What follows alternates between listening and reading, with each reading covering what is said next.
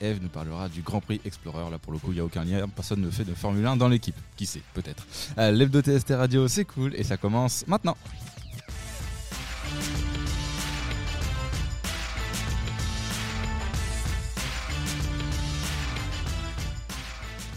Transition parfaite. Transition parfaite. Enfin, transition, non, parce qu'on a évoqué le sujet, donc c'est que plus ou moins la transition. Euh, tu vas nous parler du Grand Prix Explorer version 2. De- oui, et surtout des billets et de la revente. Alors, euh, aujourd'hui, je souhaitais donc parler des reventes de billets de grands événements sportifs, que ce soit le sport en physique ou celui qui découle d'Internet, des jeux vidéo, etc. Donc, cette réflexion, elle m'est venue après l'ouverture le 23 mai de la billetterie euh, pour le GP Explorer 2, donc de Squeezie toujours, où euh, 60 000 billets se sont vendus en un quart d'heure. C'est très très rapide. Euh, en vrai, ils savent faire très rapidement hein, quand même les, gens sur Twitch quand ils ouvrent des billetteries. Donc euh, on reprend. Donc tout d'abord le GP Explorer, donc c'est une course de Formule 4 pilotée par des personnalités d'internet sur le euh, fameux circuit Bugatti du Mans. Donc qui voit euh, rouler le 24 heures du Mans notamment.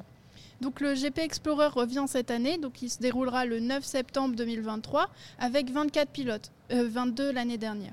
Donc ce sont des streamers ou des youtubeurs. On peut nommer l'écurie de Bagheera Jones et Horty Underscore qui rouleront euh, avec le sponsor Cupra. Ou encore celle de Pierre Chabrier et Sylvain Lévy de la chaîne Villebrequin pour NordVPN. On a hâte de voir Sylvain briller encore une fois. Donc petit rappel, le premier GP Explorer avait eu lieu le 8 octobre 2022. Les pilotes donc venaient toujours de la sphère d'Internet et s'étaient entraînés pendant des mois dans des conditions plutôt similaires aux vrais pilotes.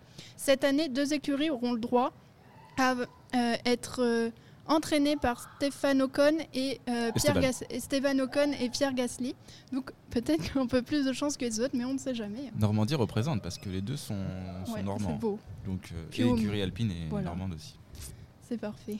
Donc chaque équipe donc avait un sponsor et durant la journée, cette fois que seulement 40 000 spectateurs étaient dans les tribunes et ont pu assister aux essais libres, aux qualifications et à la course. Donc cette édition a vu la victoire de Sylvain, Sylvain Lévy, donc du duo Villebrequin, comme je disais plus haut. Chaîne YouTube dédiée à l'automobile avec des tests plus ou moins farfelus.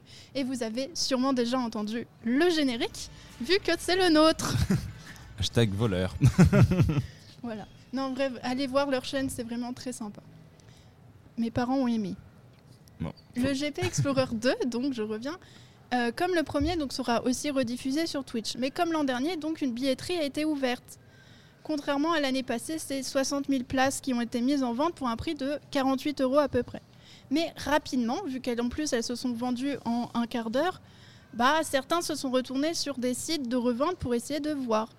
Et on en a vu beaucoup des témoignages sur Twitter parlant de, montrant des billets revendus sur le Bon Coin à des prix d'or 3 à 4 fois le prix du billet. Donc c'est très c'est énorme, c'est vraiment euh, c'est un peu catastrophique aussi parce que bon achètes des billets pour les revendre donc les gens qui avaient vraiment envie de le regarder euh, c'est un peu regrettable.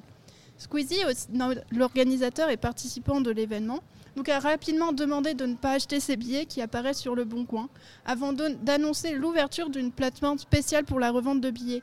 Donc dans le même temps, le site de Boncoin a lui aussi tweeté pour annoncer la suppression des annonces liées à l'événement. Conformément aux règles de diffusion en vigueur, je cite, la vente de billets dématérialisés est interdite sur le Bon Coin. Les annonces pour le GP Explorer seront désormais refusées automatiquement par notre algorithme. Toutes les annonces parues ont été retirées du site. Le site de revente d'ailleurs sera disponible en juin. Dans la foire aux questions, on peut lire euh, du site du Grand Prix Explorer que euh, il est préférable, il est recommandé même d'acheter son billet à une personne de confiance, donc sur ce site, pouvant contrôler le prix du, et changer le nom du billet, parce qu'ils sont nominatifs, donc il ne faudrait pas payer euh, 100 euros et au final on te recale devant les grilles, ce serait vraiment très triste. Oui, parce qu'après, en plus, tu finis au Mans, quoi. Oui, voilà. Donc, euh, Double peine. Il n'y a pas grand chose à faut, y faut faire. aller à Lançon, c'est très compliqué hein, pour Faut manger de la sur, rillette. Oui, Oui. éventuellement. C'est pas mal, Larry. Donc, en observant ce problème de revente pour le Grand Prix Explorer, on peut se demander si c'est un cas isolé, isolé ou non. Donc, on peut observer que ces sites de revente de billets existent pour beaucoup de sports et d'événements sportifs euh, et culturels, donc de concerts, mais les reventes euh, hors du cadre légal existent aussi pour toutes les autres compétitions, euh, que ce soit du rugby, du tennis. Euh, donc, ces reventes illégales donc, sont bien euh, répréhensibles pénalement. Et Mediapart avait en 2016 déjà montré comment des milliers de places de matchs internationaux de rugby avaient échappé au marché officiel pour alimenter des réseaux frauduleux. Mais c'est ce problème de revente et de difficulté de- d'accès aux places touche aussi le tennis, notamment lors de Roland Garros, qui est en train de se dérouler actuellement, ou le foot. Euh, des abonnés du Parc des Princes, donc liés au PSG, qui ont euh, un abonnement avec des, places à, des prix, euh, à certains prix, ne vont pas assister à ces matchs et vont les revendre beaucoup plus cher pour se procurer grâce qui peuvent revendre les places beaucoup plus cher grâce les places qu'ils ont eues grâce à leur abonnement annuel et se faire un nouveau revenu.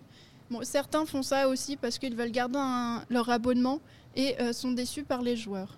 Mais euh, les ultras se plaignent un peu du manque d'ambiance et euh, la disparition de- des supporters en tribune. Donc on peut observer que des gens font de l'argent sur ce qu'ils peuvent et savent que cela marche parce que bah ça monte beaucoup tout ce qui peut être produit dérivé ou billet quand on a envie de l'avoir bah, on fait tout faire pour l'avoir. Donc on est d'accord qu'il y a des imprévus qui peuvent empêcher d'assister à de tel ou tel événement. Mais euh, les plateformes officielles de revente sont là pour réguler les prix et à la revente et garantir que le billet, une fois entre les mains d'une personne, pourra toujours être utilisé sans être refoulé euh, à l'entrée. Donc pour finir, on voit que beaucoup essayent de faire en sorte que tout aille dans le bon sens et ne lésait personne.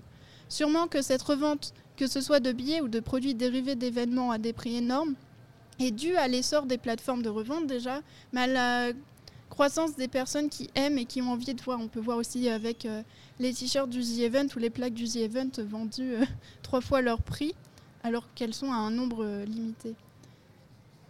Et donc, bon, pour finir, même les créateurs eux-mêmes demandent de ne pas acheter ces places. Par exemple, Maxime Biaggi, donc co-représenteur avec Grimm de l'émission Zen sur Twitch deux fois par mois, a fait un tweet après l'écoulement en deux heures des billets pour assister à la dernière émission de l'année avec Squeezie en direct du Zénith de Paris. Il a demandé à ses, abonnés de ne pas acheter de place aux petits malins, je cite, qui font de la revente. On préfère des fauteuils vides que de savoir que vous avez payé des billets hors de prix alors qu'on a tout fait pour les vendre le moins cher possible. Donc on voit que ça touche beaucoup et qu'on a envie de quand même de voir que ça existe le moins possible. Bah, c'est clair que c'est un phénomène euh, assez, assez inquiétant. Il y a un, endroit où, où, pour le coup, la revente, tout le monde s'en branle, euh, les JO. Pour Oui. le coup, euh, Ça, ça coûte déjà assez ça cher. coûte déjà assez cher. Au moins, c'est un bon moyen de niquer la revente. Oui. C'est que, comme c'est suffisamment cher dès le début, euh, vu que t'as personne qui achète, il y a personne du coup, qui ça hein. s'adresse à une vraie élite euh, seulement euh, qui peuvent se permettre d'acheter des billets. Donc, euh, Ah bah, à 1000 dommage. balles, euh, les trois épreuves concentrées sur une journée pour voir les qualifications d'haltérophilie. Bon. Faut euh, vraiment le vouloir. quoi. Voilà. Faut, faut Après, et puis tu payes ton match de rugby, mais tu vas peut-être voir, euh, je sais pas, euh, je sais pas, s'il y a le Cameroun et Japon, bah t'as pas forcément, tu préfères peut-être plus voir euh, Nouvelle-Zélande, France. euh, mais bon. Oui, c'est sûr que. Bon, ça marche aussi avec la Coupe du Monde de rugby en 2023. ouais. Mm. Bon, là, il y a eu un plus gros problème où des grands joueurs ont pris 600 billets pour leur famille, mais on pense que ça va quand même dans. Ça fait des grandes familles quand même. hein. Oui, 600, euh, enfin moi perso, Je euh, ne rien. moi je peux pas, je peux pas, même en Bah, triplant le. plusieurs matchs. Oui, non, mais il y a des trucs assez, euh, assez bizarres. Il y avait aussi les handballeurs euh, qui avaient été. euh, Alors eux, c'était euh, les paris. Ouais. Ils pariaient sur, sur eux-mêmes. euh, C'est pas très malin. Mais ça existe depuis la nuit des temps, malheureusement, et c'est dommageable. On le voit beaucoup pour les concerts. Mm. Et c'est ce qui arrive le plus souvent. Et comme tu me dis, euh, c'est dommage pour les équipes techniques euh, qui essaient de vraiment baisser le prix. Mais euh, je pense que le mieux, c'est de limiter à d'essayer de revendre comme Ticketmaster ou ce genre de Mhm. choses qui sont vraiment sûres. quoi. Après, c'est comme tout, c'est. C'est tant qu'il y a des cons pour acheter, bah, Oui, ça. ça, ça continuera à exister. hein. Le, le meilleur moyen, ce serait que bah, un jour ils restent avec leur place, euh, qu'ils aient claqué, oui, que euh, ce soit. que, ça- que ça devienne plus rentable en fait, et que les gens aient, aient un peu confiance. Et euh, le twist, quand euh, Squeezie a dit de toute façon c'est nominatif, euh, je pense qu'il y en a plus d'un qui a dû. euh, voilà. Il y a plus d'un caleçon qui a dû changer de couleur ce, ce jour-là. Mais je comprends pas pourquoi il n'y a pas eu quelque chose, un logiciel qui permet de tracer euh, les places, d'empêcher ce genre de revente. Idéalement, ça pourrait être la blockchain. hein. C'est, euh, ça, c'est une bonne On idée. Après, J'avais entendu dire, bah, les plaques aux The Event sont numérotées et nominatives, donc peut- avec la carte bancaire à peu près, tu peux suivre, mais bon, après ça revient un peu dans le dark web. Oui. mais- Ouais, ou voilà, c'est le nom de la carte bancaire qui fait foi, quoi. Ça pourrait être pas mal. Euh, un peu possible de, de changer. Nous, sur nos événements TST, personnellement, on n'a jamais eu le problème. Non, mais Si ça se trouve, on le sait pas parce qu'on a fait des places gratuites et en fait, il y en a qui l'ont vendu plus cher, tu sais ça. ça serait compliqué. De... Après, ils Les peuvent deux avoir euros. 24 euros peut-être Ouais, Les j'ai 2 revendu une euros du salon. Les 2 euros du salon. Voilà, peut-être. Bon, on verra, euh, on verra cette année si. euh, C'est les petits malins. qu'il y a des petits malins qui ont vendu plus cher leur, leur ticket du, du salon. Euh, hein J'en doute. Je- on sait pas, on sait pas, on sait pas. Euh, un petit jingle et on passe à la musique justement.